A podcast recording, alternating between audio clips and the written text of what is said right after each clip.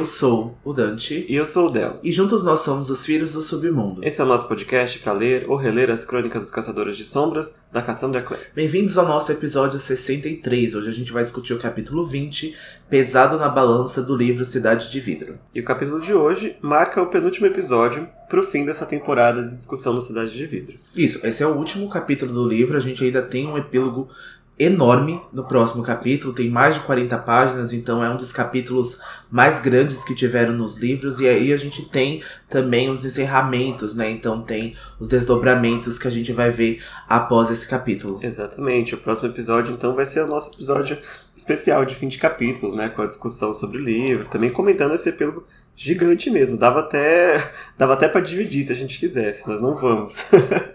mas fica aí. Bom, para começar, vamos começar com as nossas mensagens de fogo dessa semana, né? Isso, na semana passada a gente fez então uma pergunta lá no nosso card do Spotify do que, que vocês acharam do arco do Sebastian nesse terceiro livro da série. E o saldo foi bem positivo, porque 50% das pessoas acharam excelente e os outros 50% acharam muito bom, mas o Valentim assumiu todo o holofote. E é muito como a gente tá também nesse livro, né? A gente também achou o plot excelente, mas a gente acha que o Valentim assumiu todo o holofote, já que ele foi aí o antagonista, o vilão dessa primeira parte da, da sextologia, né? Então, com certeza, ele teve aí um arco e um desenvolvimento maior do que o Sebastian, mas também a gente acha que foi muito satisfatório toda a participação do Sebastian. Ele foi um personagem que foi introduzido nesse livro e eu acho que ele já conseguiu causar, ele já conseguiu protagonizar vários momentos que deixaram a gente em choque e que foi muito imprevisto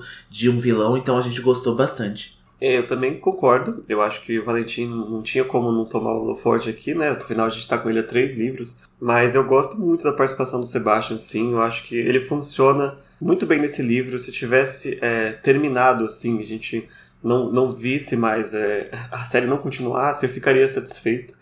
Mas também fico satisfeito como continuou. Então é aquele final assim. Eu já falei satisfeito, mas muito satisfatório, né? Que a gente consegue tanto aceitar como um final, como aceitar que há uma continuação sem parecer que forçou alguma coisa. Eu gosto muito de como ele tá por causa disso. E aí a Jéssica Rodrigues comentou lá no Spotify que quando ela leu pela primeira vez, foi melhor do que ela esperava. E eu vou concordar também que eu dei assim muito pouca bola pro Sebastião a primeira vez que eu li, eu não de forma nenhuma imaginar que era este é o caminho que ia tomar e fiquei muito surpreso mesmo. É, a gente dá pouca bola para ele porque ele vem como Sebastian Verlac, que parece ser só aí um caçador de sombras comum, né, da França, e aí ele veio já e foi aí esse personagem que protagonizou aí um interesse amoroso quase que da Isabelle também da Clary, né, antes deles descobrirem que eles são irmãos. Então a gente viu que ele foi um personagem que cresceu muito mais. Então eu acho que quando ele matou o Rod, quando ele matou o Max, foi um personagem que a gente falou, nossa, uou, né? Aconteceu aí é, essa coisa, aconteceu essas coisas horríveis. Então ele é um vilão que se mostrou muito e que foi muito necessário, assim. A gente não concorda com as coisas que ele fez, mas eu acho que ele foi muito necessário para a trama do livro e para mostrar também a dualidade entre ele e o Jace, para ter sido essa criança experimentada, essa criança experimentada com o mal. Então eu gostei bastante e, e trouxe discussões muito legais aqui nos nossos episódios também que a gente gosta realmente de ir no perfil do personagem, a gente gosta de pegar o psicológico. Eu acho que o Sebastian é um exemplo muito bom nesse caso de pegar aí o perfil dele e destrinchar todas as atitudes que ele toma. É, o que é bem difícil, né? Porque a gente não é psicólogo de forma nenhuma e pra gente leigo como nós, entender a cabeça do Sebastian é uma coisa muito confusa, né? Ele é muito caótico. E a gente também teve mensagem lá no nosso Instagram e também no Spotify da Viviane Silvestre e ela trouxe alguns pontos bem interessantes também sobre o episódio passado. Ela começou é, também falando sobre o Sebastian, né, elogiando como ele é tão imprevisível. Inclusive, ela lembrou de quando a Dama de Edom é, cedeu sangue para o Valentim, ela já havia avisado né, que ele seria é, teria o potencial para destruir o mundo e o Valentim não levou tão a sério quanto deveria ter levado. Acho que nem ele esperava o tipo de vamos chamar de criatura, né, que ele estava criando ali com o Jonathan. Não, ele não esperava, eu acho que não tinha como esperar. De novo, a gente também já discutiu isso nos capítulos passados, nos episódios passados a gente falou muito sobre isso, e a gente tem uma visão que o Valentim é muito humano, apesar de ser esse cientista louco, apesar de ser essa pessoa que conseguiu fazer esses feitos incríveis, extraordinários. Então o Valentim Valentim é a, essa pessoa que vai subjugar essa pessoa aí, que vai achar que tem o um controle, que tem ignorância, arrogância. E a gente vai ver também nesse capítulo o quanto o Valentim tem aí o plano dele e que ele não quer aceitar a palavra de seres místicos, ele não quer aceitar a palavra de seres maiores do que eles, né? Então, assim, tanto em idade, em conhecimento, em poder. Então a gente vê que a dama de Edom sim avisou, mas eu acho que o Valentim nem prestou atenção ou ele achou que era o mundo ali entre a sociedade dos caçadores de sombras, talvez, ou ele achou que ela tava exagerando alguma coisa. E a gente viu que o Sebastian já conseguiu aí soltar um pouco das rédeas do Valentim nesse, nesse livro, né, especialmente, que ele libertou os demônios antes que ele pedisse. Então a gente vê que ele tem aí as próprias rédeas, que ele toma as próprias atitudes e essas atitudes que são as destruições que o Sebastian fez e, e faz. Isso mesmo. E foi bem lembrado disso, né? Que a Viviane também comentou que adoraria ter visto a cara do Valentim quando ele descobrisse, né? O, o tanto de caos que o Sebastião tinha criado pelas costas dele. Bom, quando terminar o episódio de hoje, vamos descobrir por que, que ele não conseguiu ver. e ela termina também dizendo que os momentos grimório dela do capítulo passado são a, a hora da descoberta, que, é, que o Jace descobre, né? Que não é filho do Valentim, naquela meio epifania que ele tem ali enquanto tá quase morrendo.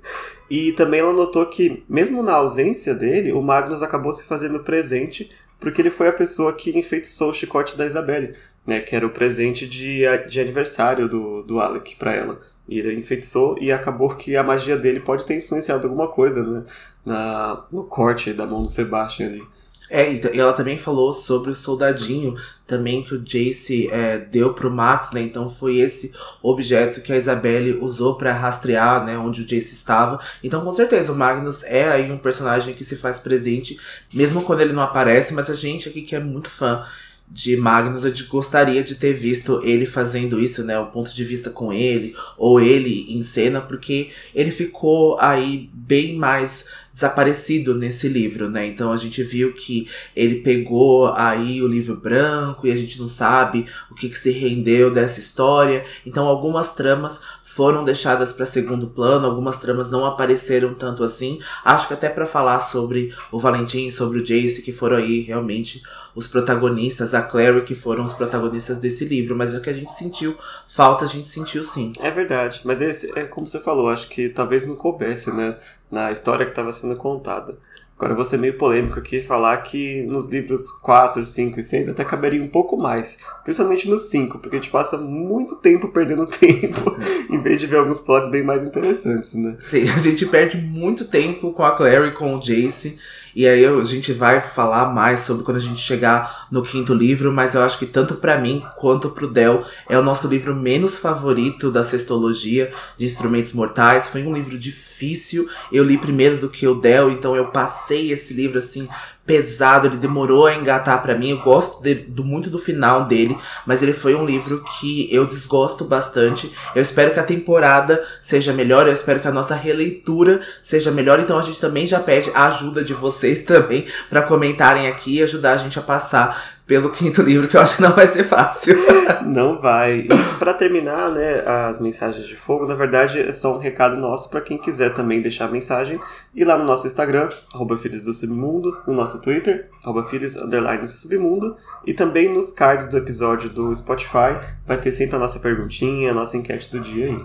Isso, e também no nossa bio do Instagram vai ter os nossos links para o servidor no Discord e o grupo no Facebook. Então, se vocês quiserem levar a discussão mais a fundo, poder discutir com spoilers, a gente tem aí mais abertura para poder conversar nos grupos e no servidor. Inclusive, sobre o Sebastian, tem um assunto muito interessante, a gente estava até discutindo no Twitter faz alguns meses, porque é, o Sebastian tem essa criação, né, meio sangue de demônio maior e meio caçador de sombras, e a gente sabe que tem outro personagem que tem esse mesmo, essa mesma genética, né, e ficou muito diferente do Sebastian. Eu queria muito poder discutir sobre isso, mas não cabe agora no, neste episódio, né, só vai caber daqui a umas três ou quatro temporadas, mas cabe lá, cabe lá no, no nosso Facebook, cabe no nosso Discord, inclusive no Twitter, né, porque eu consigo é, desviar um pouco né, de spoiler para quem está seguindo a gente. Então é bem bacana ter esses outros acessos para que a gente possa falar de algumas coisas que só vão aparecer lá na frente. E às vezes, quando voltar, não sei se eu vou lembrar de voltar nesse assunto. E só mais um recadinho da nossa parte. A gente agora então pensou, conversou aqui nos bastidores e a gente decidiu então que os nossos episódios agora vão sair semanalmente no sábado, tá? Antes era na sexta e a gente acabou aí atrasando alguns episódios, principalmente nessa reta final, né? Aconteceram aí as coisas da vida, as coisas de saúde mental, de trabalho, trabalho fora daqui do cast e a gente acabou atrasando muito as gravações, então também fazer os roteiros demorou para fazer esse processo dos episódios, então a gente decidiu então que a gente vai fazer aos sábados, então, então marque aí nas agendas, saiba que a partir de, deste episódio e o próximo e nas próximas temporadas os episódios vão sair aos sábados. A gente não tem um horário específico, mas vai ter aos sábados aí, então já saibam que vai mudar o dia, mas os episódios vão continuar aí com a mesma qualidade, vão continuar do mesmo jeitinho aí que a gente gosta de fazer, que vocês gostam de ouvir. É, exatamente. Até porque para não ficar atrasando toda vez, né? É, a gente percebeu que no meio da semana tá bem mais difícil de concluir o episódio. Mas aí fica aí sábado, quem gosta de ouvir indo pro trabalho, indo pra escola, tem segunda-feira também tá aí disponível para todo mundo ouvir, como o Dante falou, com a mesma qualidade, com a mesma duração. Na verdade, é justamente para manter a qualidade, né, que a gente prefere adiar um dia do que sair ele mais ou menos aí na sexta-feira certinho. Bom, mensagens encerradas, vamos para os sussurros do Mercado das Sombras dessa semana, que tá bem curtinho também, mas a Cassandra respondeu mais algumas perguntas lá no Instagram dela, que as pessoas puderam fazer, né, e sobre vários assuntos, e alguns têm spoiler, a gente não vai falar aqui, mas o que a gente pode falar são os seguintes. Isso, a gente, ela respondeu uma pergunta sobre Swordcatcher. E a gente até ficou feliz que perguntaram sobre Swordcatcher, porque a gente também já fez um episódio especial aqui, onde a gente introduziu, né, Swordcatcher. E foi por causa do Swordcatcher que a gente começou o sussurro do Mercado das Sombras. Então a gente vai vir falar de Swordcatcher no futuro também, quando a Cassandra liberar mais informações. E ela falou sobre a sexualidade do Kel. E o Kel é pansexual na série de Swordcatcher. E a gente ficou muito feliz de ter essa representatividade do que é ser esse personagem pansexual, porque a gente tem isso já no Magnus, então a gente gostou muito que a gente vai ter mais um integrante aí da nossa bandeira do LGBTQI a mais, então a gente ficou muito feliz de ter o Kel representando aí os pansexuais na série Swordcatcher. É, e ela também acabou confirmando uh, o gênero daquele personagem que a gente não tinha, não sabia, né, na época que ela divulgou os primeiros detalhes, que é o Marion Asper. Ela confirmou que é sim um, um garoto, né? Ele se identifica como um garoto. E é aquele que ela descreveu como envenenador em tempo integral e romântico incorrigível. Inclusive soltou alguns snippets do livro, né, que aparece ele é, e o Kel. Então tá aí, os snippets a gente não vai falar, porque às vezes as pessoas querem ver durante o livro, né? Mas fica aí tá, no, no, site do Idris, com certeza tem, no site oficial da Cassandra. Isso, o Idris traduziu tudo e a maioria das coisas que a gente pega são feitas pelo Idris, são feitas com as traduções de lá. Então a gente tem aí, fica muito feliz de trazer essas informações já em primeira mão com eles e a gente só passa aqui com vocês, mas a gente dá todos os créditos de tradução para eles. É, e também agora sobre a série As Últimas Horas, só nível de curiosidade, a Cassandra é, disse que a casa onde o Matthew Fairchild mora, lá nos livros, ela existe de verdade em Londres. Né? Era possível fazer visitações né, no tempo que ela estava escrevendo o livro, não sei se ainda tá, se é algum tipo de hotel, se é algum tipo de museu, mas a casa que ela descreve no livro sim existe, e é uma casa bem icônica né, nos livros, quem, quem já leu. E também sobre essa esse período né, de casas e de últimas horas, tem novidades sobre o Blackthorn Hall, né? Isso, porque a Cassandra confirmou então que o Blackthorn Hall pode continuar até setembro ou outubro desse ano, né? Ela sabe que a gente foi estendido esse projeto que ela fez aí, já tá durando há mais de um ano, né? Desde que a Cassandra vem, então, semanalmente aqui com uh, as entradas, né, da mansão Blackthorn. E a gente sabe que vai durar até setembro ou outubro agora. E a Cassandra está planejando lançar ele em forma física, está planejando transformar ele em um livro. A gente ficou muito feliz de ter mais um livro aí. Esse livro que vai continuar passando aí pelos personagens.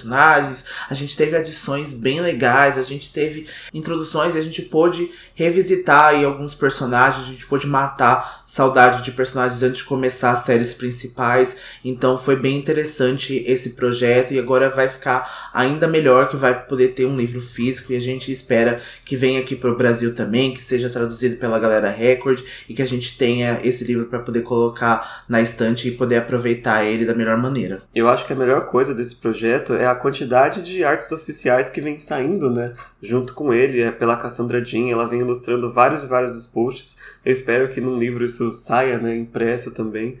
E é um prato cheio para quem é, gosta da Artifício das Trevas e gosta de As Últimas Horas, mas principalmente Artifício das Trevas, porque os personagens retornam, né, a grande maioria deles.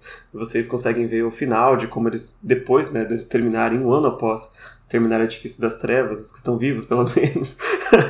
Então é muito bacana. E fora de estar tá remetendo né, a várias coisas do passado dos Caçadores de Sombras, para construir assim o primeiro degrauzinho do Poderes Perversos Tá bem bacana, a gente ainda não tá em dia, estamos um pouquinho atrasados com Blackthorn Hall, mas assim que a gente acabar, a gente vai é, ver o que, que a gente pode trazer para vocês, principalmente quando a gente já tiver terminado o Artifício das Trevas, né? Porque agora mal cabe a gente colocar esses assuntos ainda. Isso, porque né, a, o Blackthorn Hall vai aí ter muita Emma e Julia, né, que são protagonistas de Artifício das Trevas, então a gente sabe que vai ter aí alguns spoilers. Isso já se passa, né, aí algum tempo depois de Rainha do Ar da Escuridão, então a gente tem alguns personagens também das últimas horas, então foi aí uma ponte entre essas duas séries e como o Del mesmo disse, é um degrauzinho aí para The Wicked Powers, então a gente vai trazer aí, a gente vai encaixar na melhor maneira aí de pensar para fazer esse projeto para vocês. Então a gente vai, vai ver aí quando a gente acabar é, Artifício das Trevas. É isso mesmo. Bom, recados dados, vamos logo pro penúltimo episódio, porque tá recheado. Eu sempre digo que tá recheado, mas hoje a gente tem referência bíblica, hoje a gente tem cena impactante, hoje a gente tem plot twist, hoje a gente tem tudo que tem direito na série da Cassandra Clare. Vamos pra sinopse, Dante. Vamos lá. Valentim coloca seu plano final em ação. De posse dos três instrumentos mortais e a custo de um grande sacrifício, ele é capaz de invocar o anjo Raziel para destruir os Nefelim. O que ele não contava é que aqueles que ele mais subestimava mudariam as regras do jogo que ele criou. E o capítulo passado terminou com a Clary pulando no portal lá no Salão dos Acordos, em direção à floresta e planície Brosland, onde ela sabia que o Valentim estava executando o plano de invocar o anjo Raziel, né? Porque o Consul havia entregue para ela toda aquela cena. Quem assistiu o episódio passado tá lembrado. E a Clary vai acordar é, deitada nas margens do Lago Lin, e ela vai perceber que ela tá amarrada. O livro até descreve que ela até sentiu que estava demorando demais para aquele meinho, né, entre um portal e outro. Ela achou até que ia ficar perdida ali entre os mundos, mas acabou que ela caiu desmaiada e agora ela acordou é, ao lado do local onde o Valentim estava executando o plano dele.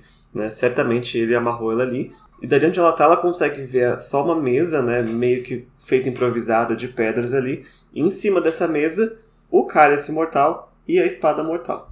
Exatamente, a Clary está amarrada não por uma corda, mas sim por uma marca, que a gente já vai descobrir que quando ela vê o altar, ela percebe também que havia linhas e linhas de símbolos marcados na areia, ela vai ver símbolos que ela não consegue identificar, né? Não é de conhecimento da Clary, que não está no livro Grey, que também ela não consegue ler. E aí ela vai ver que o Valentim vai surgir de repente, ele se debruça sobre ela e ela vai perceber, ela vai notar que ele tá usando a cinta de adagas e lâmina, e ele vai contar para ela que ele a viu aterrizando inconsciente no Lago Lin e ela até ingeriu um pouco da água e o Valentim retirou essa água para que a Clary não ficasse envenenada para que ela não morresse. Ele também vai contar para ela que ele desativou as barreiras de alarme em volta do Lago Lin assim que ela chegou, então portanto ninguém vai saber que ela está ali, né? Os caçadores já tinham colocado alguns alarmes em volta ao Lago Lin porque sabendo que o Valentim podia ir para lá, mas ele já tomou aí então a iniciativa e já tirou esses alarmes. Ou seja, não serviu de nada, basicamente né? E quando a Clary tenta responder, ela percebe que ela não consegue falar, né? E aí que o Valentim vai revelar que ele fez um símbolo de quietude nela, que é o mesmo símbolo ou muito semelhante que os Irmãos do Silêncio usam, né? Na nuca dela ele também fez símbolos de atadura nos pulsos e pernas dela, e por isso ela não pode nem se mover, nem falar, e vai ser obrigada a assistir o Valentim tagarelando aqui infinitamente sobre o plano infalível dele, sem nem poder dar uma respostinha grosseira. E aí, por algum motivo, ele decide ter aquela conversinha assim de pai para filha que ele nunca teve com ela. Né? A Claire já tá tipo, agora você quer conversar comigo, sabe? Eu nem posso responder. e ela, a Claire vê que no tom dele ele tá estranhamente calmo, de alguma forma, mas ela consegue ver que por trás dele ele tá com uma certa tristeza, né? Enquanto ele tá falando daquilo. Porque ele vai dizer que não sabia que a Jocelyn estava grávida quando ele fez aqueles testes com o sangue do Ituriel. Né? Ele só misturou o sangue de anjo na comida dela, e a gente já sabe agora que era para tentar animar ela, né? para tentar, de certa forma, curar essa depressão que ela estava tendo por causa do Jonathan. E se ele soubesse que ela estava grávida, ele não teria feito, porque com, quando o Jonathan deu errado, ele já tinha prometido que não faria mais nada com alguém do próprio sangue dele que fica a observação do próprio sangue dele, né? Porque ele não teve assim hesitação em fazer os testes com Jace depois. E é interessante é, perceber né, essa infelicidade que o Valentim mostra. Ele não tá infeliz por ver a Clary aí nesse ato, né? De fazer isso com a Clary. Ele tá infeliz pelo que ele fez com a Jocelyn, né? Então a gente já falou sobre o sentimento que o Valentim tem, que é aí na sua maioria de posse que ele sente, né? De dominação pela Jocelyn, mas aí na cabeça louca do Valentim, ele ainda mantém esse sentimento muito grande pela Jocelyn. Ele se mostra muito infeliz no decorrer desse capítulo e a gente vai ver aí que ele vai é, se mostrar assim e é exatamente por causa da Jocelyn não estar lá, por causa da Jocelyn não poder ver o que ele tá fazendo com o anjo, que a Jocelyn não sente mais orgulho dele. Então, era uma das motivações do Valentim. Eu acho que no fim, no fundo, ele esperava que a Jocelyn tivesse ali, que a Jocelyn tivesse nesse momento. Eu concordo completamente. Eu acho que é, faz muito sentido com o que a Cassandra escreve em todos os livros dela, né? Porque a gente vê muitos dos nossos heróis é, fazendo todo o plano e tudo que eles vão fazer até o final do livro em prol do romance deles, né? Apesar de ser um livro de fantasia, o romance aqui é muito importante.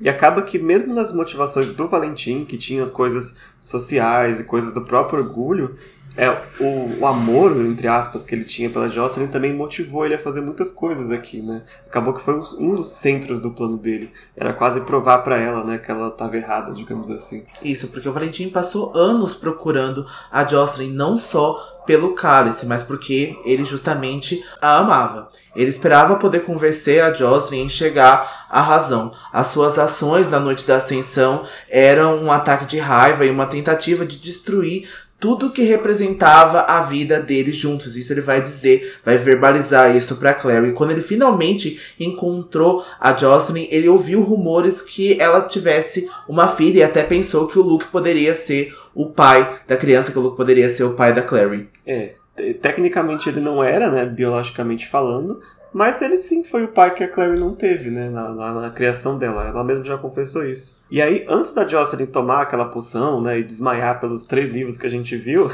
ela, por algum motivo que eu não consigo entender de jeito nenhum, ela acabou revelando pro Valentim que ele não ia colocar as mãos na filha dela. ele não sabia da filha até ela abrir a bocona dela antes de desmaiar. Jocelyn, mulher! eu não entendo. E aí o Valentim pegou a Jocelyn né, e falou Eita, eu tenho uma filha. ela escondeu 15 anos, em dois segundos ela já revelou que ela tem uma filha que já acabou com tudo. Poderia ter acabado com tudo. Poderia. Ela tava grog da poção do sono, já tava meio assim anestesiada. Ela tava indo dormir, não acordando, né? A gente fica mais grog quando a gente tá acordando. Foi, basicamente, ela falou: é, Você, né, estragou o nosso filho, não vou deixar você fazer o mesmo com a nossa filha. Aí, que filha? E foi aí que o Valentim entendeu que o motivo da Jocelyn ter fugido era a Clary. Era para proteger a, a Clary. E aí a gente vai ver a distorção né, do, do pensamento do Valentim, porque ele vai revelar que ele tem ódio da própria filha por causa disso. Né, porque ela foi o motivo da Jocelyn ter fugido dele. E aí vai que o Dante falou, né? Ele não tá nem aí pra Claire, não se importa com ela, nunca se importou, né? E ela é só um empecilho e algo que causou a, a mulher da vida dele ir embora dele. Ele acha que é somente isso. que não era, né, da, todas as atitudes que ele teve. E ele também vai dizer que deve ter sido muito é, é, difícil, né, sofrido para Clary viver longe das tradições dos caçadores de sombras, né? Que vergonha que você não pôde é, a, a, aproveitar este talento né, foi desperdiçado com essa criação mundana que você teve. Então, é, tá aí, né? Pai do ano pro Valentim. Você achava que ele tratava mal o Jace e a Claire, então? ele nem liga para ela. E o Valentim agora está com a espada mortal nas mãos. A Claire consegue ver as luzes vermelhas da batalha à distância, né? Ela vê que então que os demônios já estão ali em Alicante, já estão na Praça do Anjo, então já está acontecendo a batalha. E ela tenta se concentrar naquela visão para que o pai, para que o Valentim não seja a última coisa que ela veja antes dele matá-la. Mas esse não é exatamente o plano do Valentim. Ele revela que ele vai invocar o anjo agora e quer que a filha testemunhe, ele quer que a Clary veja isso. Então ele tem essa coisa de mostrar aí para as pessoas, para que as pessoas se sintam orgulho orgulhosas dele, mesmo que ele não ligue para elas. E aí na mente da Clary, a Clary compreende que, parecendo tanto com a mãe, o Valentim vai aceitar a presença dela ali e que ela seria a melhor substituta que a própria Jocelyn testemunhando a sua vitória. Então a gente vê que por parecer aí, por ter essa semelhança física, o Valentim está permitindo que a Clary permaneça ali, que ela testemunhe então a invocação do anjo. É, ele preferia que fosse a Jocelyn, né? Mas já que não tem ela, vai, vai a filha. É, a Jocelyn da Shopee. A coitada da Clary. e aí ele força a Clary a olhar para ele, né? Ele tá com a espada mortal na mão e ele vai dizer que ele precisa de sangue para completar o ritual. Né? E agora ele até agradece ao anjo, ele vê como um sinal divino a Clary ter literalmente caído do céu, que aí é um sinal da vontade dele de ser convocado. ah, ele mal sabe. E aí, de, certa forma, né, da forma doentia da cabeça dele, ele agradece a Clary por ceder o sangue né, para que ele faça o ritual. Né, e a Clary vai perceber que ele já perdeu na, na, na, cabeça dele completamente a distinção do que, que é cooperação e o que é coação, né? do que, que é medo e o que é vontade, e até do que é amor e tortura. Para ele é tudo a mesma coisa.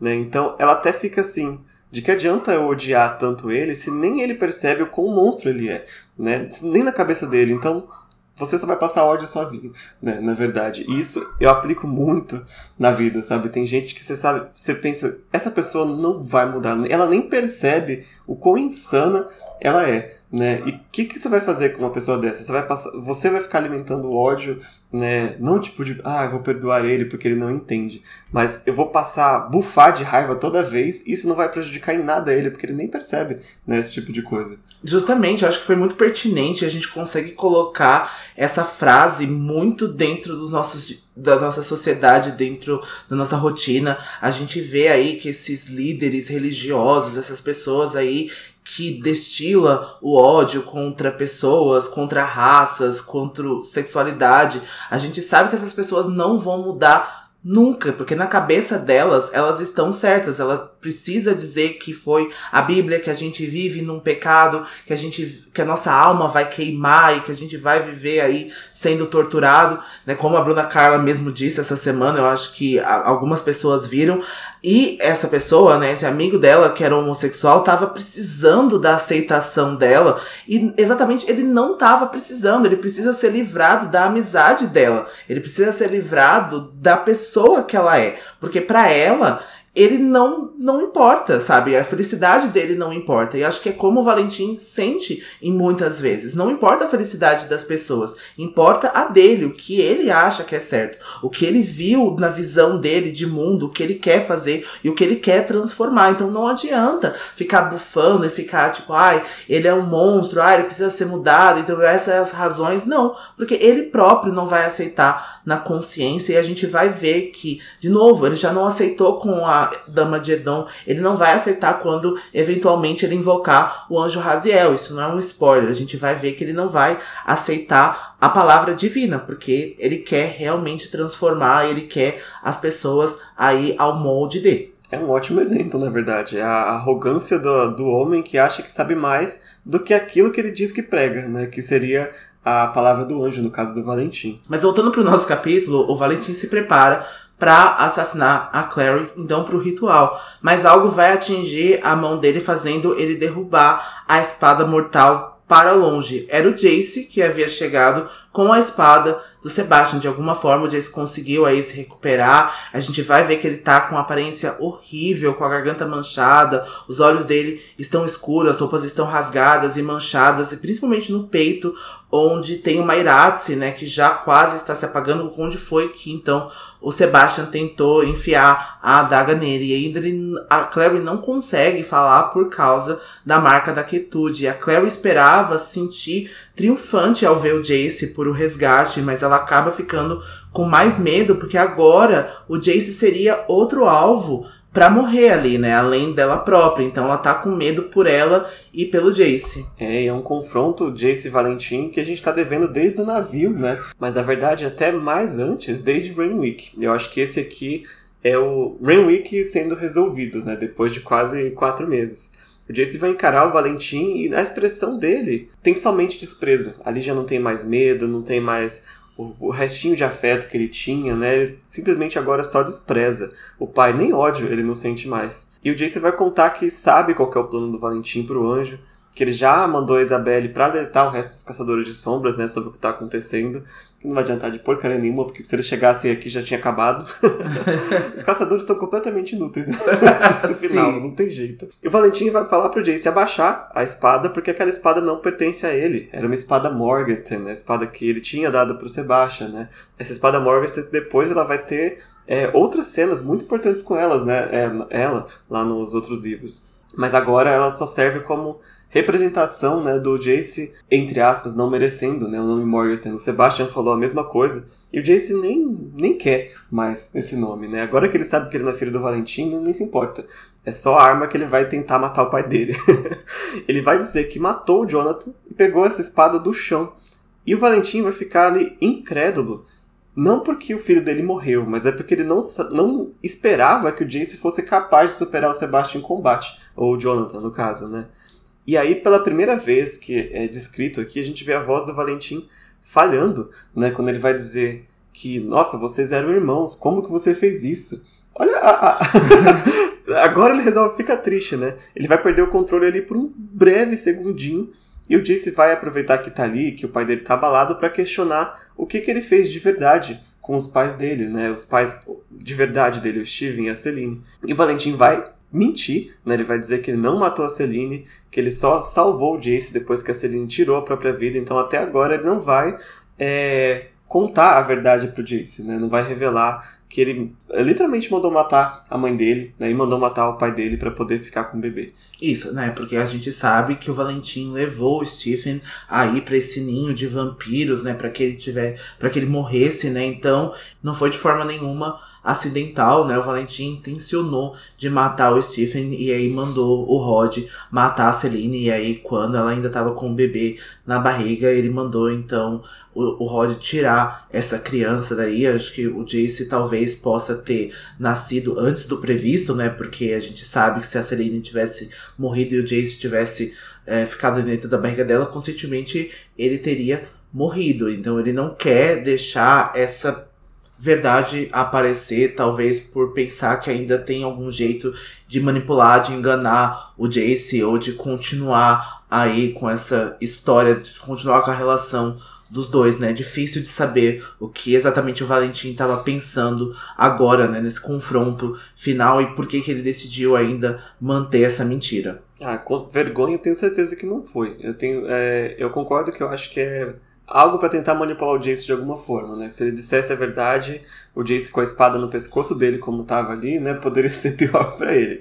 Ele não ia né, se entregar dessa forma. Exatamente, porque o Jace está com a espada Morganson no pescoço do Valentim e ele quer saber por que ele precisou dele se ele já tinha o Jonathan para usar. E o Valentim revela que sabia que por mais que precisasse de guerreiro, o Jonathan tinha muito da natureza demoníaca. Ele vai falar que ele era selvagem, impetuoso e nada sutil. E já na primeira infância, o Valentim sabia que de alguma forma faltavam muitas qualidades humanas no Jonathan, como paciência, compaixão, para seguir os passos dele no comando da clave. Então ele precisou novamente fazer os testes, né, novamente experimentar com o Jace, mas acabou sendo o oposto do problema. O Jace era gentil demais e empático demais. Ele diz que ele amou o filho por ter essas características, mas que por essas características o Jace acabou sendo inútil para o propósito que ele foi criado. Tá aí o primeiro erro do Valentim no capítulo de hoje, que é subestimar o Jace. Né? O Jace vai dizer que agora esse filho que é afável e inútil vai cortar a garganta do papai. que tal? Só que o Valentim não acredita. Ele vai falar, lá em Renwick eu te fiz a mesma proposta e você não teve coragem de fazer. Não é agora que você vai ter de novo. Só que muita coisa mudou pro Jace desde Renwick. Né? Todas, a, a, todas as questões que a gente viu em Cidade das Cinzas, que foi muito centrado nele, e agora o que ele viu, né, principalmente no Sebastian, ele não tem mais a mesma cabeça e não tem mais o mesmo medo. Né? Agora ele reconhece que por ele não ter tido coragem naquela época, é, muitas pessoas morreram, inclusive o Max, né, e as pessoas que morreram na guerra. Ele até se culpa, né? Claro, não tinha como, não, não deveria se culpar, né, por não ter conseguido matar o próprio pai, mas de certa forma, sim, né? Se ele tivesse matado o Valentim naquela época, a gente tinha resolvido o problema. E agora ele fala que não vai é, voltar atrás, porque ainda tem muita gente que pode morrer se o Valentim terminar o plano. Então não é só agora questão de matar ou não o próprio pai, mas que tem muitas vidas em jogo na, dos Nefilim, caso ele não consiga fazer isso agora. A gente tenta clamar pela própria vida, mas o Jace não titubeia. Dessa vez, a Clary se lembra das mãos trêmulas dele em Renwick, apavorado, sem conseguir matar o Valentim, o Valentim provocando ele, como o Del mesmo disse. Mas agora, o Valentim é que está apavorado, ele vai tentar pedir desculpas pro Jace, ele vai estender a mão em direção ao Jace e a gente pensa que é para pedir perdão, que é para pedir paz, mas com o movimento de pulso ele consegue chamar a espada mortal do chão, ele pega ela e atravessa o peito do Jace. E aí a gente pensa que ele tivesse chorando, né? A Clary pensa que ele estivesse chorando nesse momento, mas não era o caso. O Valentim apenas lamentava e abraçava o Jace nos últimos momentos. Ele até tenta dizer a saudação dos caçadores de sombras, né? Até que vale, mas a voz dele falhava. Ele não estava chorando, porque eu acho que ele não choraria pelo Jace, mas claramente, visivelmente, ele estava triste por ter feito isso, porque da forma dele, de novo, ele amava o Jace, ele revelou ter amado o Jace, e eu acho que ele não mentiu nesse fato, ele só não amava o que o Jace era, o que o Jace se é, se tornou, né? O que o Jace já se tornava desde criança, porque esses princípios, essas características, esse caráter do Jace já começou a vir desde a primeira infância. Então ele sempre foi um menino muito empático, ele sempre foi um menino muito bondoso, apesar de algumas vezes não parecer, mas a gente sabe que no coração, na intenção, o Jace é muito bondoso, né? E esse não era exatamente o que o Valentim queria, mas eu acho que ele nutria assim nutria assim um sentimento por ele. É, eu acho que a maior tristeza dele agora foi também perder o filho, mas mais ainda por perder o recurso que era o Jace, né? E também já perdeu o Jonathan. Então, é basicamente, os 16 anos de experimento foi jogado fora. Eu acho que isso doeu mais nele do que de fato ter perdido os dois filhos, né? Eu acho que essa possibilidade sim existe, né? Dele ter perdido os dois experimentos dele, não ter mais essas armas, mas eu quero acreditar, e eu acredito muito na possibilidade do Jace ter sido, sim, essa pessoa, uma das pessoas que o Valentim amou e que nutriu aí algum sentimento por ele. Porque eu acho que o Jace, por ter sido bondoso e por ter sido essa criança tão afável e por ter sido essa criança que talvez lembrava aí o Valentim, talvez em uma memória do que é os primórdios dos caçadores de sombras, né? Do que é a visão de um bom caçador de sombras, do que é uma visão de um bom guerreiro, talvez sim ele tenha se deixado conquistar pelo Jace, né? Pelo menos uma parte dele, né? Mas a gente sabe que ele não deixaria de levar os planos dele até o fim, então ele pensou sim, ele já viu que o Sebastian morreu,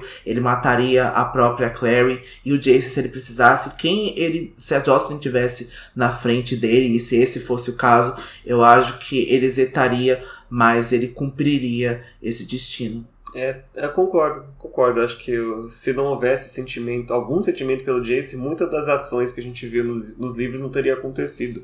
Né? Principalmente também no segundo livro, né, da questão do, da, de ch tentar chamar o Jace para si e de né, atrair até o navio, toda essa questão é tem a ver, né, de querer que o filho tivesse ao lado dele, como o Sebastian, né, como o Jonathan estava, né, os dois juntos e talvez até o Jace fazer o que o Sebastian não conseguisse, que era amar o Valentim e amar a causa dele, né? E ser alguém digno de ser o sucessor dele quando ele fosse o líder ali da, da clave, algo que ele já sabia que o, que o Jonathan não conseguiria, né? Só que o Jace não teria, eu vou dizer coragem, mas né, não teria assim o guts de, de matar as pessoas como o Valentim faz para chegar lá, né? Então, por não servir para o plano, acaba que né, se precisar sacrificar como ele fez agora, ele ia fazer de qualquer jeito. De novo lembra muito aí o final de Star Wars, de novo lembra muito Luke e Darth Vader. E, gente, spoiler de 40 anos atrás não é tanto spoiler assim. Então, quando o Luke chega a confrontar o Darth Vader, o Darth Vader tenta trazer ele aí pro lado da, dele, né? Pro lado, então, dos Siths. Então, a gente vê que uh, ele gostaria de ter o Luke, ele gostaria de ter aquele guerreiro, ele gostaria de ter aquela pessoa que nutria certo sentimento por ele, porque a gente vê o Luke ficando triste com a morte do Darth Vader quando ele entra aí na frente para que o Luke não morra. Acho que ele foi aí uma das únicas pessoas, acho que é a única pessoa que ficou triste, aí que tinha algum parentesco ainda com o Anakin, que ficou triste pela morte dele. É, eu também acho, mas eu já não, não consigo enxergar, por exemplo, o Vader fazendo o que o Valentim fez agora. Tipo de né? Ele até tentou, deu uma ferida no Luke assim, mas tipo, de sacrificar ele para fazer alguma coisa de poder assim, eu acho que ele não chegaria a teste ponto. Ele era bem ruim, mas o Valentim é pior ainda nesse quesito. Também acho. Ah, bom, mas voltando, ah, saindo do espaço e voltando para Idris, a Clary tá ali, né, de novo, completamente chocada porque o Jace acabou de morrer na frente dela. Mas ela continua muda, continua amarrada, ela não pode fazer nada, só pode chorar ela consegue só ver o Valentim é, terminando o ritual, né, levando a espada mortal cheia do sangue do Jace até o altar, e ele começa a declamar ali várias palavras, ele começa a dizer é, que parece ser um feitiço né, para invocar o Raziel, e ela tenta até na, na cabeça dela declamar a saudação dos caçadores, né? Porque o Jace merecia é, ter aquela saudação antes de morrer, então só fica ali na mente dela enquanto ela não pode falar. Só que ela sente uma dificuldade porque ela não sabe dizer que nome ela vai dizer nessa saudação, né? Ela entende que os nomes são coisas muito poderosas e ela lembra que o Jace não foi, de certa forma, batizado com o nome correto dele. Então ela não sabe se ela chama Jace Morgan, Jace Wayland ou Jace Herondale. Ela só acaba ficando nessa dúvida e não fala nome nenhum, né? Só, só fala a saudação. E aí, enquanto ela vai passando na cabeça dela, né, as lembranças de que ela teve com o Jace, de como ele tratava ela, ela vai é, se lembrar de como ele via muita força na Clary. Né? E como ele nunca duvidava de que a Claire conseguiria fazer as coisas. Às vezes ele vinha é, e tentava impedi-la de fazer, não porque achasse que ela fosse falhar, né? mas mais o medo dela se ferir ou coisas assim. Isso não é necessariamente duvidar da sua capacidade, mas é não querer que você vá pro perigo, né? É um pouquinho diferente. E é bem bonito porque há poucos capítulos atrás a gente viu o Jace é, também com as lembranças da Clary criando forças, né, para poder reagir, né, na, enquanto ele estava enfrentando o Sebastian. E agora ela tá fazendo a mesma coisa, né? Ele confia em mim, tipo, não, ele não ia gostar de me ver aqui é, me entregando para a morte, desistindo, enquanto o Valentim está terminando de fazer o ritual. Gosto muito bem pontuado que você falou agora. Eu gosto muito dos romances da Cassandra Clare e eu acho que esse específico, né, Jace e Clary, eles sempre torceram muito um pelo outro, né? Eles sempre se apoiaram muito. Então a gente vê que alguns livros de romance, a gente vê que alguns protagonistas às vezes assim, muito é, acontece quando o homem, né, o protagonista masculino tenta modificar a protagonista feminina, a mulher ali para agir como ele queira, né, e para de apoiar ela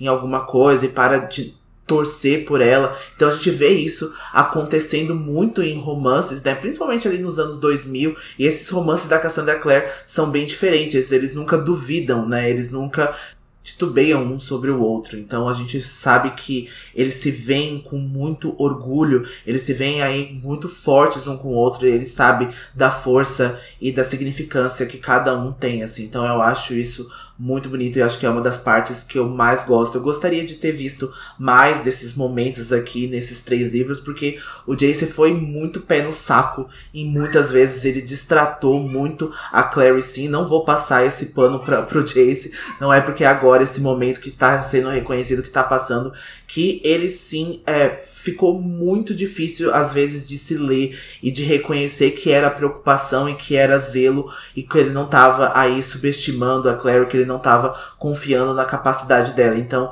a gente tem que precisar aqui passar por isso para entender a profundidade do Jace. Eu acho muito bem colocado. É, essa questão de não passar o pano para as vezes que ele destratou ela, né? Porque foi bastante vezes que isso aconteceu e foi dif difícil mesmo de. A primeira vez que eu li, eu não entendi, muitas das vezes, de ser um cuidado, né? Mas ser mais uma chatice mesmo. Porque ele faltou muito é, equilíbrio na, na, hora de escrever o personagem, né? Que ele acabou ficando muito chato muitas vezes. Isso, eu acho que justamente quando o Jace acaba é, ali desdenhando que a forma que a Clary tinha de viver em um mundo mundano, de viver aí num, numa rotina, né, comum, e a, o Simon principalmente, então todas as vezes que o Jace hostilizou o Simon de alguma forma, e por a Clary ter amizade com ele, então assim, não foi legal, não foi legal essa parte, porque o Simon é muito importante para ela, e assim, eu não sei que o Jace não intencionou afastar a Clary do Simon, mas eu acho que se fosse outro relacionamento e um relacionamento aí mais mal feito, assim, mais descrito aí de uma maneira ruim, a Clary teria abandonado o Simon pelo Jace e a Clary teria ficado sem amigos. Então, assim, é preocupante, assim, quando a pessoa tenta se separar, a pessoa fica falando mal do seu amigo, a pessoa fica distratando ele na sua frente. E ainda bem que a Clary teve aí seus momentos de resposta também. Ela teve seus momentos aí de falar para ele, olha, para, para de ser babaca, deu já tapa na cara dele, e acho que o Jace foi aí entendendo melhor, foi significando aí as coisas e repensando nos atos dele. É, para poder terminar como eles terminam agora, né? Apesar do Jace morrer, chegar no, né, na, na morte dele agora, eles terem essa, essa confiança e depois essa questão de relacionamento, ela, eu vejo ela mudando muito nos livros seguintes né, eles amadurecendo muito e sendo muito, ficando mais as partes positivas de confiança e de amizade, inclusive a questão com o Simon, a gente vai trabalhar muito, né, no, no livro 4, livro 5, muita coisa é, melhora, assim, não sei se a Caçadora viu críticas sobre isso, ou se já era a intenção dela só é, desenvolver mais para frente. Você só sei que mudou.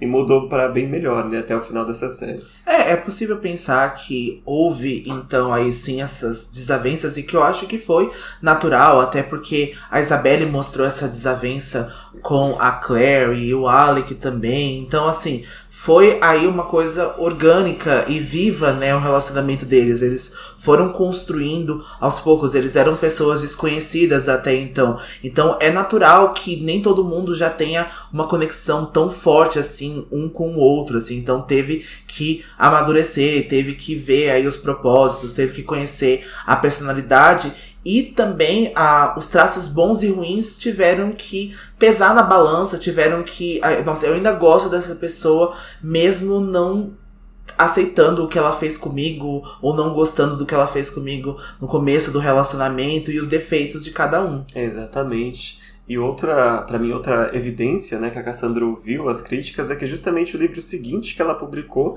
ela tem um protagonista no Will que quase que responde todos os problemas que a gente tinha com o Jace. Né? Ele tem outros problemas, mas essa questão de tratar mal assim de forma desnecessária, ou a questão de não parecer muito a amizade com o Parabatá, e tudo isso acabou sendo consertado, entre aspas, no Will, né? Então acho que para mim, eu, eu, vejo que ela entendeu os problemas do Jace e começou a trabalhar daí pra frente, porque ela já começou a fazer outro personagem que, com esses problemas resolvidos, né?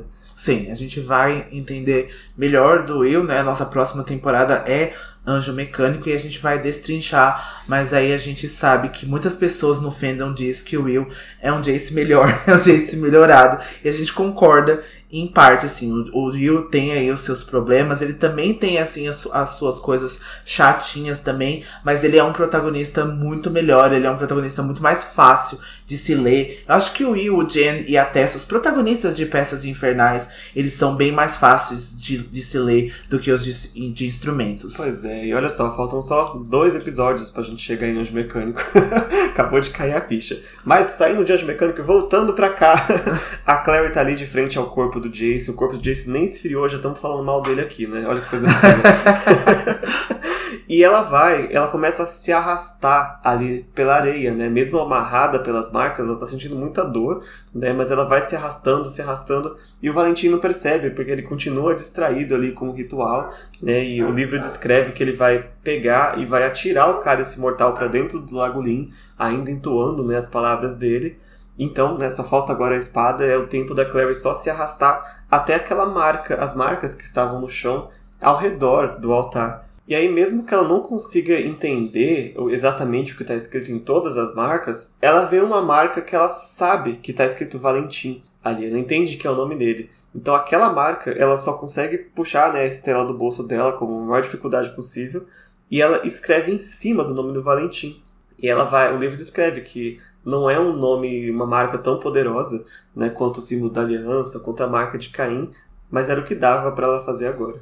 E agora o Valentim vai arremessar também a espada mortal dentro do Lago Lin. E aí um cilindro de água começa a jorrar para cima e o Lago Lin vai explodir como um dilúvio de baixo para cima, isso é descrito. E no meio dessa cascata surge o anjo Raziel. E aí a Clary vai descrever que não era nada como olhar pro anjo Ituriel, né? O anjo enfraquecido Ituriel. Era um anjo em toda a sua glória. Era até difícil de olhar diretamente para ele. Era como se olhar pro céu.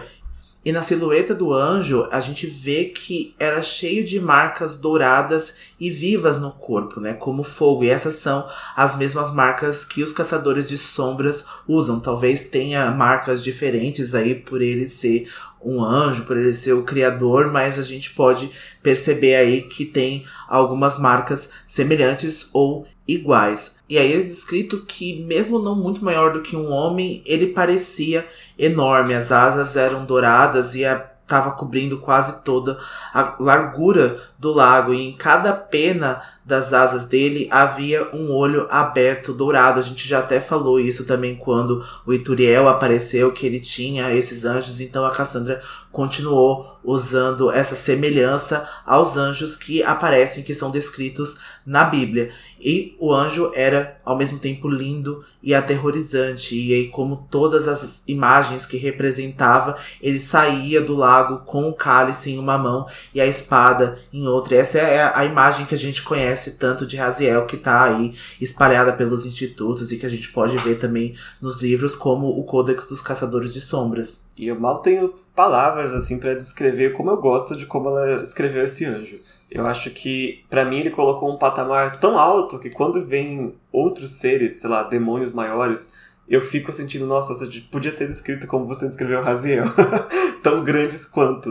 para mim ela colocou o patamar lá em cima nessa descrição. E agora o Raziel vai olhar para o Valentim e vai começar a falar, né? E também como o Ituriel, a voz dele não é uma voz de forma nenhuma normal. É descrito como uma mistura de choro com grito com música ao mesmo tempo. E não continha nenhuma palavra audível, mas era perfeitamente compreensível para quem ouvia. Só aquela respirada que o Raziel dá empurra o Valentim para trás, que ele tem que meio que voltar a andar para frente de tão forte que é. E na mensagem dele, o Raziel vai dizer que faz mil anos desde a última vez que ele foi convocado para esse mundo, né, pelo Jonathan Caçador de Sombras, e que este caçador pediu que ele cedesse o próprio sangue dele e colocasse em um cálice. E na época ele atendeu esse pedido, mas ele partiu com a promessa de que não faria mais nada para ajudar. então ele quer saber por que, que ele foi invocado novamente. E o Valentim, né, tá ali já começando a ficar meio nervoso. Ele vai dizer que mil anos se passaram, mas os demônios permanecem ali. E o Raziel dá uma resposta que eu adoro. Ele diz assim: e o Kiko? e eu com isso, meu filho. Azar o seu, eu tava em casa. Aí o Valentim começa: Ah, eu quero devolver aos caçadores de sombras a antiga glória, sabe? De acabar com os demônios. E o Raziel, assim, ele tem as melhores respostas, né, pro Valentim. Ele tem. O Raziel diz que a glória pertence somente a Deus. Então, ou seja, o Valentim só está sendo humilhado agora, né? E o Valentim diz que a clave, como criada pelos Nefelim, não existe mais. E a nova clave aliou-se a demônios e a membros do submundo e ele pretende destruí-los. E o Raziel diz que os demônios não possuem almas, mas os filhos de Lilith, da lua e da noite e as fadas possuem. E que o conceito de ser humano do Valentim é mais rígido do que os dos próprios anjos. Ou seja, ele deu aqui um banho de diferença do Valentim, que ele fala: olha, esse seu conceito preconceituoso nem a gente enxerga mais, porque a gente já falou isso também nos capítulos passados, nos episódios, o que difere a gente dos demônios, o que difere essas criaturas são as almas e esses seres possuem almas. Então isso já diferencia eles e a gente já sabe que não é como o anjo queria que isso acontecesse. Ele não interviu porque ele vai mesmo dizer que ele não podia, ele não queria interferir em guerras humanas, em guerras mundanas. Então ele não vai interferir nisso. Essa quando ele falou aí pro Valentim que há mil anos foi a última vez que ele aceitou ser convocado e que ele atendeu um pedido humano, foi na vez com o Jonathan e mais justamente por o Jonathan ser é, querer acabar com os demônios e criar um lugar melhor. Ele viu que na intenção do Jonathan essa intenção era boa e não era a mesma intenção que o Valentim mostrava com esse plano agora. Então isso vai mostrar que o Raziel conseguiu diferenciar os dois e conseguiu diferenciar muito os planos deles. E onde vai acabar terminando dizendo que o Valentim quer desafiar o céu como outra estrela da manhã, cujo o nome ele carrega, fazendo aí então a alusão a Lúcifer que desafiou o céu e caiu por isso. É, eu adoro que o Raziel já chamou ele de capeta, né? e o Valentim fala que não, que ele espera se aliar ao céu. Mas o Raziel vai dizer justamente o que o Dante falou: o céu não toma parte nas batalhas humanas, muito menos numa guerra que o próprio Valentim causou. Né? Você vem, você faz um negócio, você quer pedir minha ajuda ainda para resolver. E aí sem o Valentim não consegue entender isso da cabeça dele, né? Como a gente falou, ele está completamente iludido, né, nos ideais dele. Ele vai questionar por que que o Raziel permitiu ser invocado se ele não tinha intenção de intervir em nada. O Valentim também diz que como ele é um Nefilim, né, filho de anjos, ele invocou o Raziel em busca de orientação. Mas o Raziel diz que o Valentim não chamou ele para orientação coisa nenhuma, mas para conseguir a própria glória, né, o próprio renome. E não cansado de tomar esculacho, Valentim ainda tenta debater com o anjo dizendo que ele sacrificou a própria família, sacrificou os próprios filhos, sacrificou a própria vida em nome do anjo. E o Raziel vai dizer que ele acha que ele é Abraão, mas ele não é. Quem lembra dessa história tem uma passagem em que Deus pede que Abraão suba num monte e sacrifique o próprio filho, né, o Isaac, para provar que ele de fato tem fé nele. E na hora que ele vai fazer esse sacrifício, Deus fala: Não, para, para, para, para, para, só queria te testar. e o, o, a Valentim acha que fez a mesma coisa. O Razel vai dizer: Ninguém pediu para você sacrificar nada, meu filho, você sacrificou o que quis. e eu não pedi nada, e eu sei que Deus também não pediu. então, é isso, o Valentim ah, se acha, né, se coloca no lugar dos profetas também, né, de eu fiz tudo por vocês, e na verdade ele fez tudo por ele próprio. E Valentim, desesperado, mesmo sabendo dessa história de Abraão, ele diz que vai sacrificar ainda mais caso o anjo peça. O Raziel conta que quando ele foi chamado pelo Jonathan, caçador de sombras, ele percebeu nele a verdade do sonho de ver um mundo livre de demônios e por isso ele aceitou ajudá-lo, como eu tinha dito anteriormente. Mas o Valentim sonha apenas com a própria glória. Ele também conta que o Ituriel e o seu irmão, ele vai chamar o Ituriel de irmão, foi testemunha de tudo o que ele fez. E aí o Valentim mostra, chocado, por Raziel saber disso, dessa tortura que ele manteve Turiel aí uh, preso, né, sobre as rédeas dele ali por mais de 15 anos e usou e fez experimentos. Então Raziel soube disso tudo, né? E aqui a gente fica até pensando que o próprio Raziel, os próprios anjos não se interviram de novo, né? Não interviram para poder salvar o Ituriel. Então a gente vê que tem muito significado do que ele diz, assim, sabe? Infelizmente, o Ituriel acabou ficando preso ali por 15 anos, sendo torturado, e nem o céu conseguiu e quis, né, é, se meter nessa história. É, eu tenho a impressão que eles não sabiam né, do Ituriel, porque os anjos não são oniscientes, né? Mas mesmo assim, tipo, 15 anos o cara não aparece e ninguém se perguntou: cadê o Ituriel? Alguém viu? Liga lá na casa dele, vê como ele tá. Não, o Ituriel só voltou hum. todo esculachado quando a Claire salvou ele. Ah, ah tá. tá. é, mas vai saber como os anjos trabalham, né? Raziel também revela que sabe que o mestre do círculo que convocou tinha o direito de fazer um desejo a ele, mas esse mestre não era o Valentim, mas sim a sua filha Clarissa. E pela primeira vez o Valentim vai olhar de fato para Clary com interesse, né? Acho que foi uma das poucas vezes, acho que essa é a única vez que ele olhou para Clary com esse interesse. A Clary muda, apenas desenha no chão as palavras que ele havia dito para ela no navio quando percebeu que ela não que ela tinha o poder das marcas, ou seja, quando a Clary se aproximou daquele altar, daquela areia, a Clary alterou o nome do que tava Valentim, porque o anjo pode conceder então um pedido para quem invoca ele, e ao invés de então ela substituiu o nome do Valentim pelo dela. Então ela é a mestra do círculo. Então, se o anjo resolver conceder um pedido, é a Clary que tem que fazer. Isso foi brilhante. Isso foi muito brilhante. Foi uma forma muito inteligente da Clary usar o poder das marcas para salvar o dia, né? E fica aí a lição: se o Valentim conseguisse fazer uma procuração da assinatura dele no cartório, isso não teria acontecido. fica aí, não assinem contratos, viu, gente? Cuidado. Mas é legal aqui a gente comentar sobre a frase que a Clary fala, né? Eu não vou conseguir pronunciar a, a frase em si, em hebraico, né? Mas o que ela traduz seria assim: Contou Deus o teu reino e determinou o seu fim. Pesado foste na balança e foste achado em falta. Dividido foi teu reino e entregue aos medos e aos persas. É, o contexto dessa frase é que havia um rei, né, um rei que não cumpria a palavra de Deus e tinha vários, né, vários é, sacrilégios, ele roubava né, do, do templo de Jerusalém.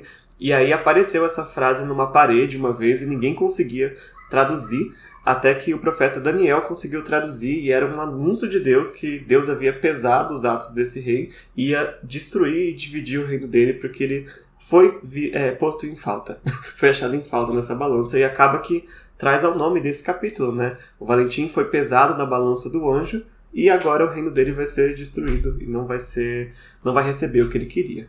Depois dessa lição aí do pastor Del, o Valentim vai olhar aterrorizado para a filha. Ele vai tentar suplicar para o Raziel, mas o anjo vai cuspir. Ou é o que parecia para Clary, mas era uma flecha saindo dele e atravessando o corpo do Valentim, abrindo um buraco no peito dele. E do chão, a Clary consegue ver o anjo e o lago por dentro do peito do Valentim. O Valentim cai com o rosto incrédulo e Raziel declara que aquela foi a justiça do céu. Ele vai então se virar para Clary e ele diz que ela pode pedir algo a ele. Ele vai acabar libertando ela das marcas do Valentim, né? A marca da quietude, a marca que prendeu os braços dela, passando asas por ela até a sua, que a sua boca se abra e as dores passam e ela queria se jogar ao lado do Jace, mas a voz do anjo é que mantém a Clary de pé. E com essa cena a gente vê o fim do Valentim. Acabou o Valentim com uma flecha no peito lançada pelo cuspe do anjo, depois de ser humilhado de todas as formas possíveis que o anjo podia humilhar ele. Eu achei um final digno. Digno para tudo que o Valentim fez e tudo que ele é. E ele morrer sabendo que tudo que ele acreditou era errado e não estava certo.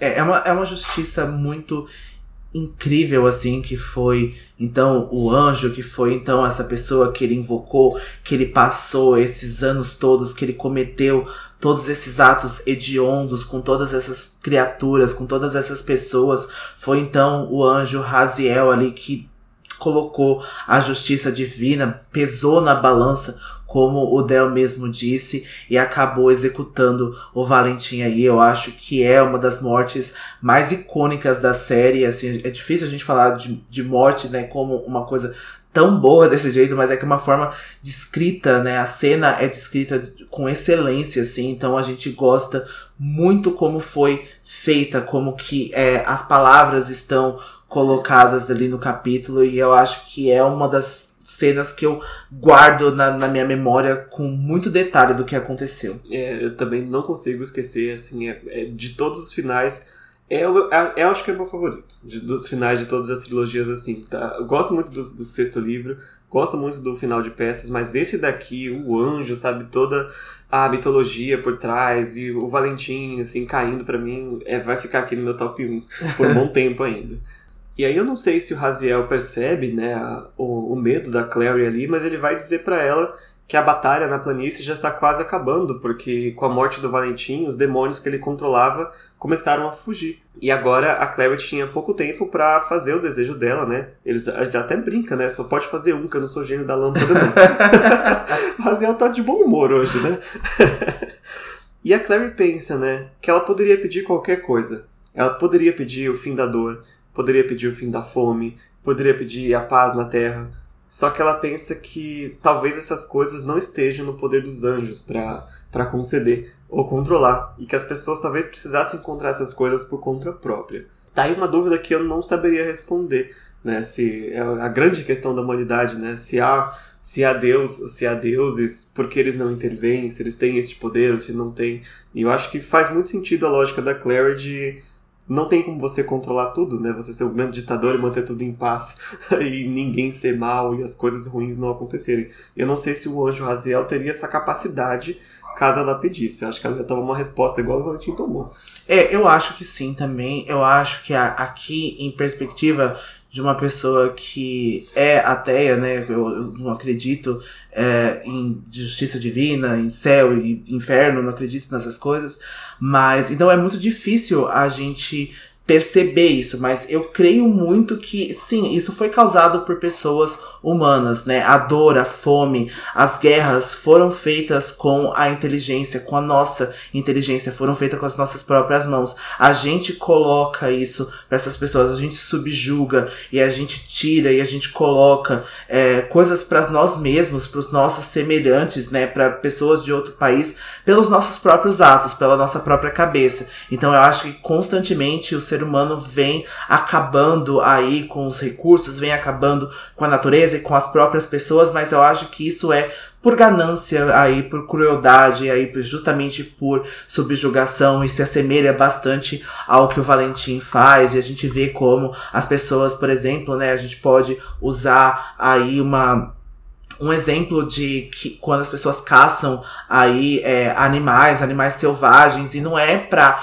fome, não é para matar a, a sede, não é para matar algo que é físico, é justamente pelo subjugar, é justamente pelo poder de empunhar uma arma e conseguir matar uma, uma criatura grande, uma criatura selvagem. Então eu acho que não tem que pedir mesmo, eu acho que infelizmente a gente sente na pele, mas essas coisas a gente tem que passar, né? A gente só espera que a gente se torne uma pessoa cada vez melhor e as pessoas que estão próximas e que estão no, no mundo se tornem pessoas cada vez melhores para que a nossa vivência aqui em viver no planeta Terra fique um pouco melhor. Exatamente. Falou bonito, Dante. Mas enfim, a Clary pensa, né, de todas essas coisas que ela poderia pedir, e a única coisa que ela consegue dizer é o nome do Jace. E dizendo isso, o rosto do Raziel assim nem treme. Ela até se questiona: será que eu fiz o pedido certo? Né? Será isso que eu devia ter pedido? E aí uma grande, grande, grande pergunta, né, que aparece no fandom: será que ela fez o pedido certo, pedindo a ressurreição do Jace nesse momento? Essa discussão eu vou deixar para o episódio da semana que vem. Eu vou deixar no card do episódio essa pergunta.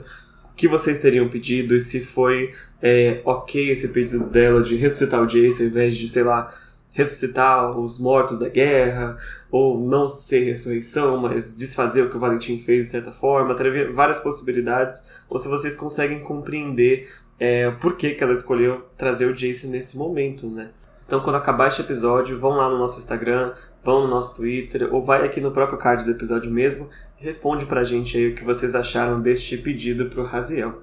Mas, se foi certo, se foi errado, é o que aconteceu, e agora ela vai, o Raziel vai pedir para ela fechar os olhos, e na mente dela, ela consegue ver claramente assim o rosto do Jace, inclusive em detalhes, né, em 4K, ela vê na cabeça, com todas as perfeições e imperfeições, quase como se ele estivesse ali na frente dela, e aí vem uma luz muito forte que cega ela. E quando ela abre os olhos novamente, é o próprio Jace que está ali chamando ela. Ela estava desacordada no chão e Jace foi trazido de volta à vida.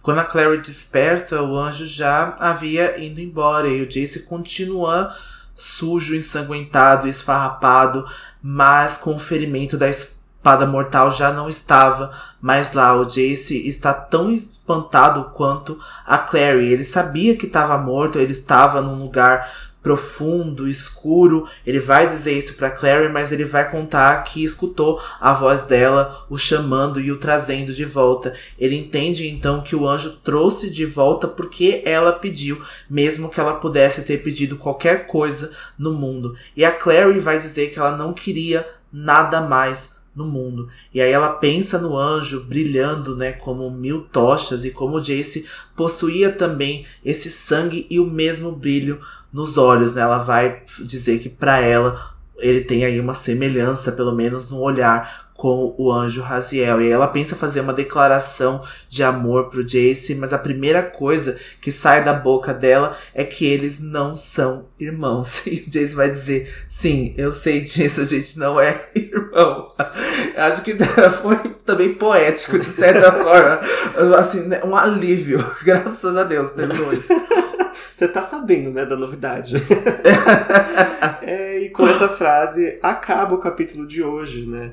Acaba-se o último capítulo antes do epílogo do livro, com eles reconhecendo que não são irmãos e podendo agora seguir o amor da vida deles, o romance, sem mais esse drama incestuoso que a gente teve em três livros. ah, e aí, Dante, o que você achou do capítulo de hoje? Já tem um grimório para poder pra gente dar? Ah, eu tenho vários momentos grimórios. Eu acho que esse capítulo como um todo é um momento grimório, mas eu acho que a morte do Valentim para mim é assim o meu top disso que a gente já tinha falado, que é uma das cenas mais icônicas que passaram aí pela série. Eu acho que o Jace também enfrentando o Valentim dessa vez aí empunhando a espada, né, já com nada mais, aquele sentimento de desprezo, já não tinha mais nada ali do Jace. Eu não acho que ele te, teria conseguido matar o Valentim em nenhum momento, até porque o Valentim é um guerreiro muito mais capaz do que o Jace, pelo menos ao meu ver é, mas eu, não, eu acho que o Jace não teria conseguido se fosse aí uma batalha entre os dois, justa entre os dois, mas eu gosto muito que ele foi com essa coragem, que ele foi aí obstinado a acabar com tudo e pelos motivos certos, né? Pelos motivos dele, principalmente, né? Pelo motivo da família dele, o que ele encontrou na Clary, que ele encontrou, que ele já tinha com os Lightwood, mas que de fato ele percebeu isso, ele percebeu que de fato aquela família de criação é uma das famílias dele e é o que importa e que ele precisava agir por eles. Ah, muito bom. Eu também, o meu Grimório com certeza é todas as cenas com Raziel. Assim, Raziel abre a boca e eu bato palma. Mas eu gosto, gosto desse capítulo, que para mim ele é o puro suco de Cassandra Clare, assim. É uma, uma ação, é um, uma lore, sabe? É uma mitologia, é um romance, assim, muito bem colocado em ponto, nos, nos lugares corretos do capítulo. Eu acho que, como você falou, o Jace veio, e ele veio também pela Clary, mas sabe, acho que o mais importante ali foi salvar os caçadores, salvar a família, né, e a Clary também, mas né, a prioridade ali, nossa, o mundo está em perigo, né, é o, momento de romance é depois. e agora no final, né, essa revelação para eles, né, de um pro outro, que eles já sabiam que não são irmãos. Então, assim, eu acho que resume muito, esse capítulo resume muito o que é um livro da Cassandra Clare, resumido assim num capítulo só. Então eu gosto muito de, desse final. Gosto também. Eu adoro, eu adoro é, essa forma heróica do Jace e da Clary ali prontos, né, passando por essa dificuldade de abdicar da própria vida, mas pensando num mundo melhor para as pessoas que continuariam e se houvesse isso, né, se esse fosse de fato o finais, o final deles, eu acho que eles teriam feito a mesma coisa, eles teriam feito a mesma escolha. Então acho que é por isso que eu não consigo é, tirar tanto da razão da Clary de ter trazido o Jace, né? Já quase que respondendo a pergunta. Ainda é muito difícil de compreender, né? A, a atitude que a Clary toma ao salvar o Jace, né? E, a, mas aquilo eu acho que a, a Clary quase que pegou uma parte egoísta e humana dela, que sim, pra ela é bom, em trazer o Jace de volta. Ela já tinha abdicado de tanto, ela já tinha perdido tanto, ela já tinha perdido pessoas, o Jace também, e acho que essa batalha também fez com que eles perdessem, e, e de certa forma a Clary não tinha é, esse sentimento pelo pai, pelo Valentim, mas é uma perda também, né? Mesmo que inconsciente, poxa, o meu pai fez isso tudo, sabe? O meu pai foi essa pessoa que causou isso tudo, que é, trouxe essa desgraça pro mundo, assim. Então eu consigo compreender. Não sei se eu faria a mesma coisa que ela, não sei se eu pediria a mesma coisa que ela, mas eu não consigo julgar, até porque isso não foi causado por ela. Né? Então acho que é bem é bom a gente salientar que mesmo sendo o pai dela, ela não tem responsabilidade nenhuma sobre isso. Então a gente não pode querer colocar nas costas dela o peso literalmente do mundo e que ela tivesse a resolução das coisas e que ela tivesse uh, nas mãos, nos dedos dela poder aí escrever alguma coisa diferente. Era o que era importante para a Clary e para o Jason, então por isso que eu compreendo. E assim a gente encerra a discussão do capítulo de hoje, né? A gente espera vocês no sábado que vem para a gente discutir o epílogo pelo céu com estrelas e a nossa análise final da releitura. E também já fica aqui é, registrado que a gente vai tirar as nossas duas semanas de descanso, né, de praxe, da, entre uma temporada e outra, e a gente volta no dia 16 de julho, no sábado, com a estreia da quarta temporada do Filhos do Submundo com o Anjo Mecânico. Isso, a gente vai tentar aí colocar umas surpresinhas para vocês. A gente não vai prometer nada, mas a gente vai tentar trazer aí algumas mudanças aí visuais pro nosso cast para que a gente entre aí com tudo nessa temporada que a gente tá esperando e que a gente se sinta aí mais na nossa era vitoriana, né? Exatamente. No epílogo a gente vai ter mais as consequências, né, de toda essa confusão, um grande encerramento assim e aquele finalzinho assim que deixa Hum, podemos ter uma sequência? Talvez. Bom, a gente espera vocês semana que vem então. Não esqueçam de seguir a gente no Instagram, no Twitter, arroba Filhos do Submundo e arroba Filhos Submundo no Twitter, nossos grupos no Facebook e no Discord. Isso. E também não deixem de dar estrelas tanto na plataforma da Apple Podcasts e no Spotify, que é muito importante para a saúde, para que a gente sempre apareça aí nos charts e a gente sempre tenha pessoas novas e discussões novas aqui no nosso cast. E não se esqueçam, todas, todas as histórias, histórias são verdadeiras. verdadeiras. Tchau. Tchau.